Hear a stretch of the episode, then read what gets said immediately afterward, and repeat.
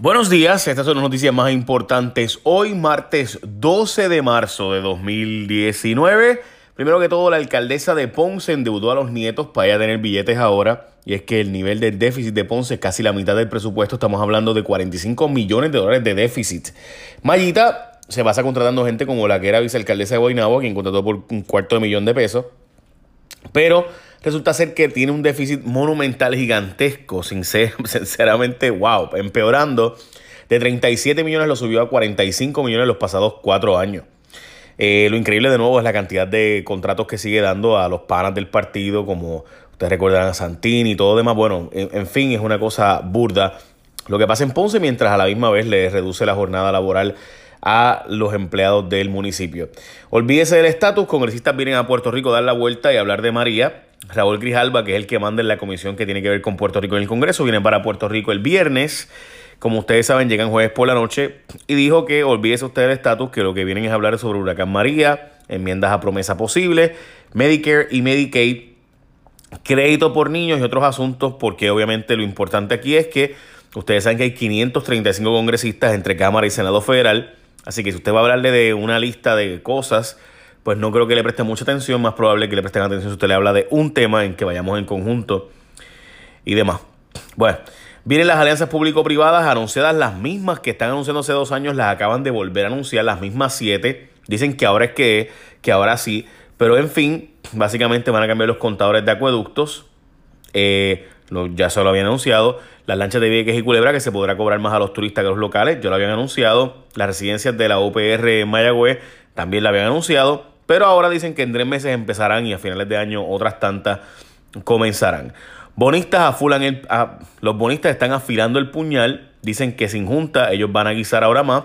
Y es que la aseguradora de bonos, Assured, dice que ellos van a lograr con una nueva junta cobrar más de la deuda y que ellos no tengan que pagar. Voy a explicar. Esta es una aseguradora, esta gente puso, eh, aseguró los bonos diciendo, Puerto Rico va a pagar los bonos Así que, pero si ellos no pagan, yo pago. Bueno, pues resulta ser que como Puerto Rico no ha pagado, le tocaba a ellos pagar. Eh, y están apostando ellos, según expresiones que ¿verdad? están en diferentes medios de prensa y además en comunicados que ellos han hecho, pero que hoy recoge Noticel, pues dicen básicamente que la aseguradora puso su dinero apostando a que Energía Eléctrica y el gobierno de Puerto Rico iba a pagar su deuda, como no la ha estado pagando, han tenido que ellos pagar gran parte de esa deuda.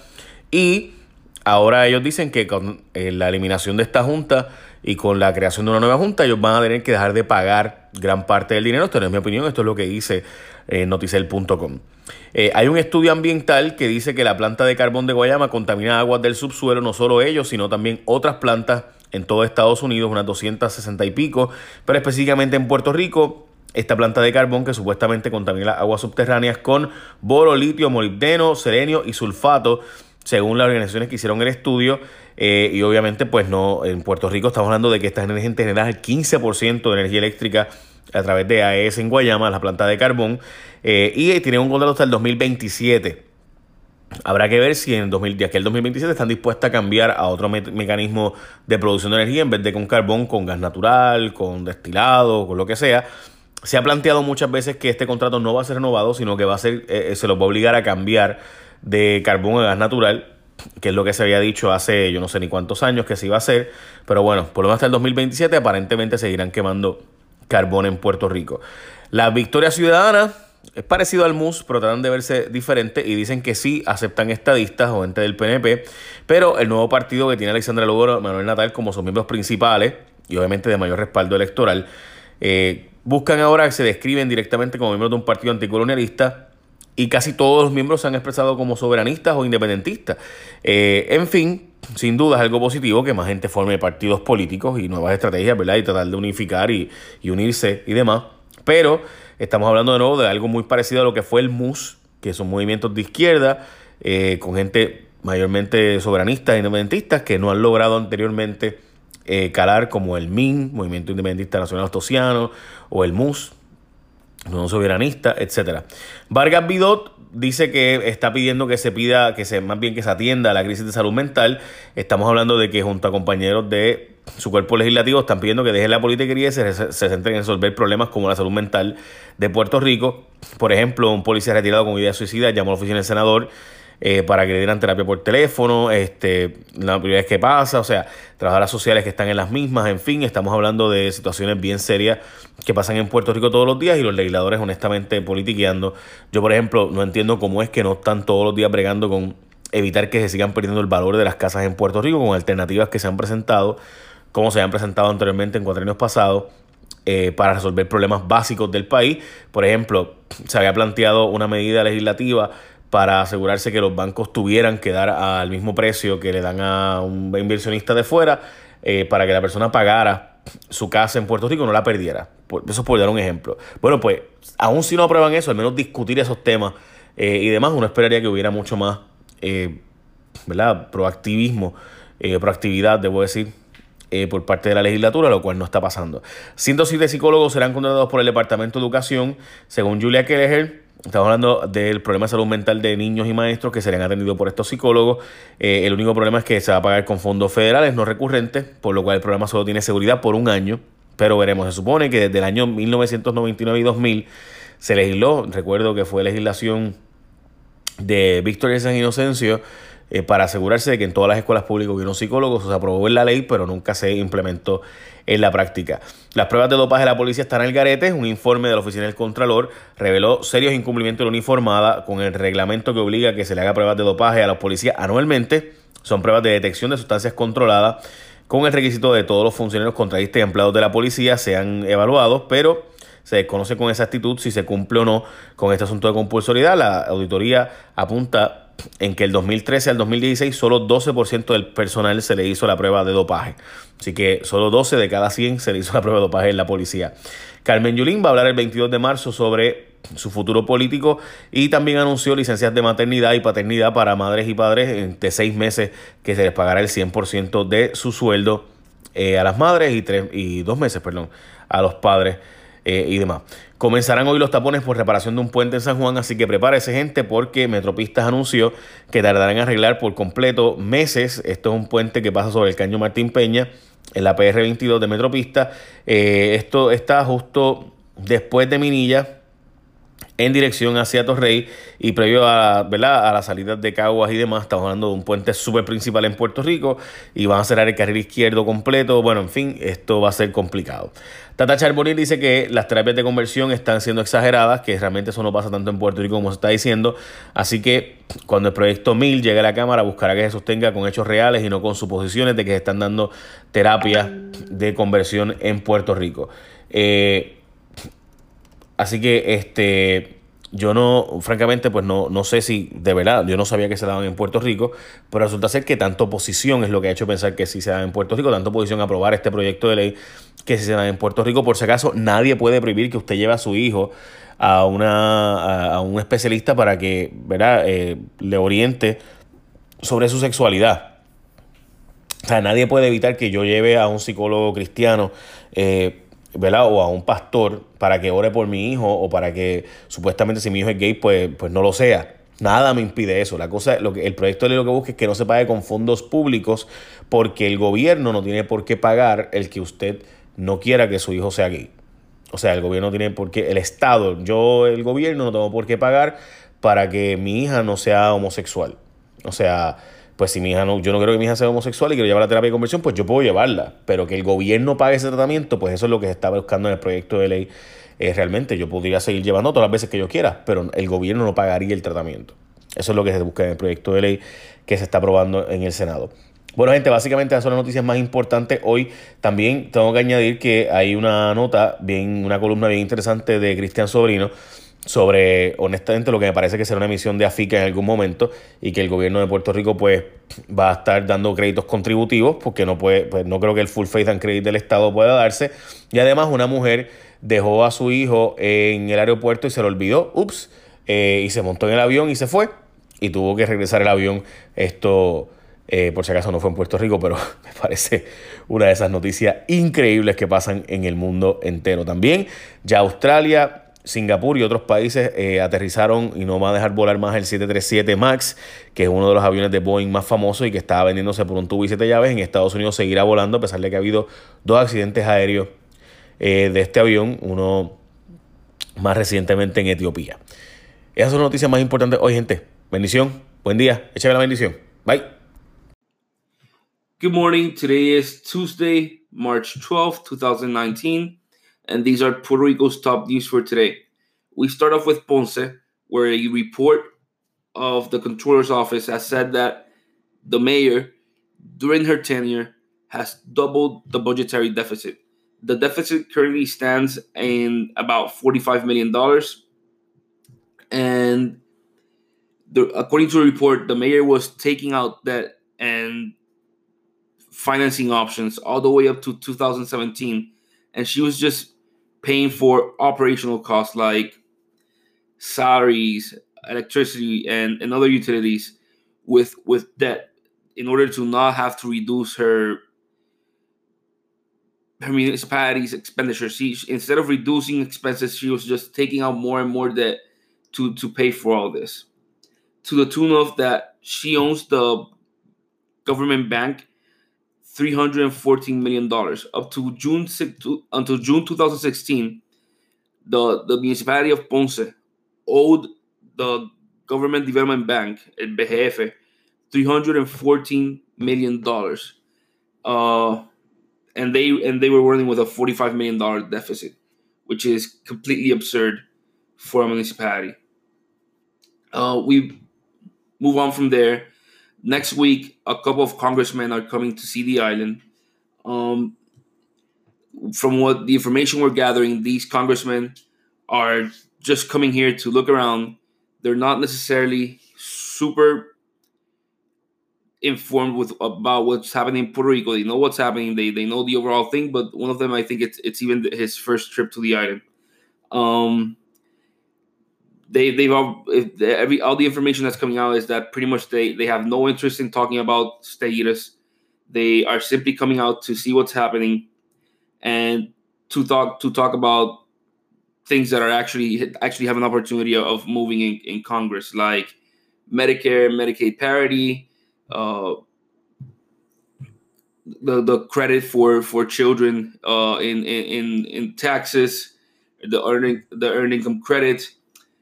Hurricane Maria is always is always a, an, an issue, and SNAP funds. But so it's pretty much talking about the, the things that actually have a shot of passing through Congress, and but but not status. Um, and this is they're coming next week, and they're gonna be here for a couple of days. Uh, moving on, the government is once again announcing a bunch of public partnerships. They're saying that this time, yeah, this time we're gonna get all the public partnerships done. In the next three months, we're gonna have public partnerships for uh, the water authority, for the UPR, for the Vieques and Culebras boats, and and all these things that they've said a hundred times before, but they never can do because these are very complex projects where the economics don't necessarily work. So the government either has to subsidize the public partner the the public uh, private partnerships or guarantee things that can't be guaranteed because they'd be guaranteeing guaranteeing uh, loss and therefore subsidizing. Um, this has happened before. Pretty much all our public partnerships, when you look at them, they are really bad deals uh, where the government makes absurd guarantees, like in El Teodoro Moscoso, Metropistas, the, the the airport. We we in these deals we either make absurd guarantees or we pretty much give out give the the asset pretty much for free. And both examples, if you look at Teodoro Moscoso, absurd guarantees. If you look at the airport, the asset was sold pretty much for for for free. It was absurdly cheap. So yeah, but this time the government says that yeah, this time we're gonna get it done. They've said this a thousand times before. Let's see if they do it.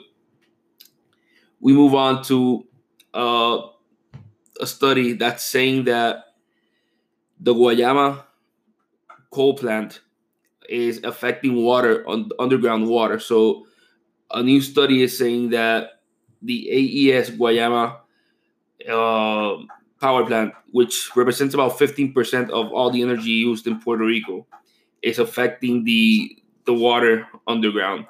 This is very important because Puerto Rico is now in a, in a drought, and if we're affecting our underground water, well, that's a really big problem.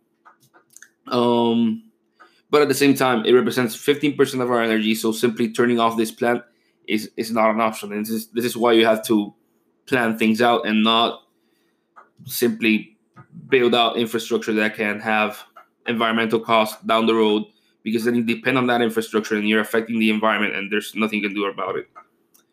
Uh, we move on. The new party that was presented last uh, last week by Alexandra Lugaro officially uh, had a, had a meeting yesterday presenting its members and saying what they stand for and, and how they're going to do things. So the party's main members, or at least their most recognizable figures, are Alexandra Lugaro and Manuel Natal. It's called Victoria Ciudadana. And their main strategy or what, what, what unifies them is saying, hey, we have these three pillars, which are fixing the economy, fixing education, and fighting against the colony, like um, getting Puerto Rico into a non-colony relationship with, with the U.S. Um, it's it's pretty similar in terms of who composes it and the ideas to the MUS Party, which was active in the in the past elections and and, and had no traction. But we'll see. Let's see if they can pull something off. They're gonna hold an assembly, a national assembly, where people can go and sign up for the for the party, help them get the signatures that they need to become an official party, and at the same time choose the party's members and who's gonna run for what they're saying they're not they're, they don't have candidacies yet. That the people who represent the, the who join the party will be the ones deciding the candidacy, candidacies. We move on to Vargas Vidot, who is a current senator. He's an independent senator, and he was making a plea yesterday to his fellow senators about helping him solve Puerto Rico's mental health issues. He said uh, a man, an, an ex policeman, a retired policeman, called his office yesterday, and he the the the retired policeman had had suicidal thoughts. He actually had suicidal plans, and so one of his workers, who's a social worker, had to stay with the man on the phone, trying to talk him out of suicide, and and, and helping him go uh, deal with his emotions and, and and with his with his problems while a or an ambulance, which they called 911. His office called 911. An ambulance was in one was on its way to to pick the man up and take him to get uh to get help. The ambulance took 27 minutes, which is an absurdly long time. And Vargas was just saying like, "Hey, this is a real issue. We need to get this solved. We can't keep just walking around it and playing politics with it because we have 20 more suicides this year than last year at, at during at the same time period. So the sad thing is, it, uh, according to a report, while he was talking about this in the in the Senate uh, floor, the other senators was just pretty much playing with their phones and looking at papers, and pretty much nobody was paying attention. So yeah, that's what we get when we talk about mental health care. We move on, and keeping in, in, the subject of mental health care, the Department of Education is hiring 107 psychologists. Sadly, this is a temporary fix the because it, they're hiring them with federal funds which are non-recurring. Uh, but the idea is that in the year of uh, that that they will be working for the education department, they want these 107 psychologists to create prevention plans for the schools that they work with, so that instead of reacting to when mental health issues arise, they want to help prevent them and, and, and have the structure in place for for the eventuality that something does arise and, and that things do happen. Uh, we move on to the police. Like always, the police is a mess. Uh, according to regulation, policemen have to be tested once a year for drugs but from 2013 to 2016, only 12% of personnel was subject to to randomized drug test. So yeah, it's it's law that they get tested at least once a year, but only 12% of them are getting tested on any given year. we move on, and it's that Carmen Yulín, the mayor of San Juan, said she will be deciding and saying what she's gonna run for, what what position she's gonna run for in the in the next elections before the end of the month. Everybody's speculating that it's for uh, comisionado residente for Washington. So we'll see. Uh, but that that's what it what, what everybody's pretty much saying for now. And that's pretty much the last top news for today. The PR22 is going to be under repairs today. So if you have to go through there, you're going to have to take a an, an, an alternate route because it's to be closed. That's PR22. So good luck to people who just have to take that route because it's going to be a mess, just like it was a mess for the Baldorioty during the weekend. Thank you. My name is Edgar Vicente. Thank you for today. See you tomorrow.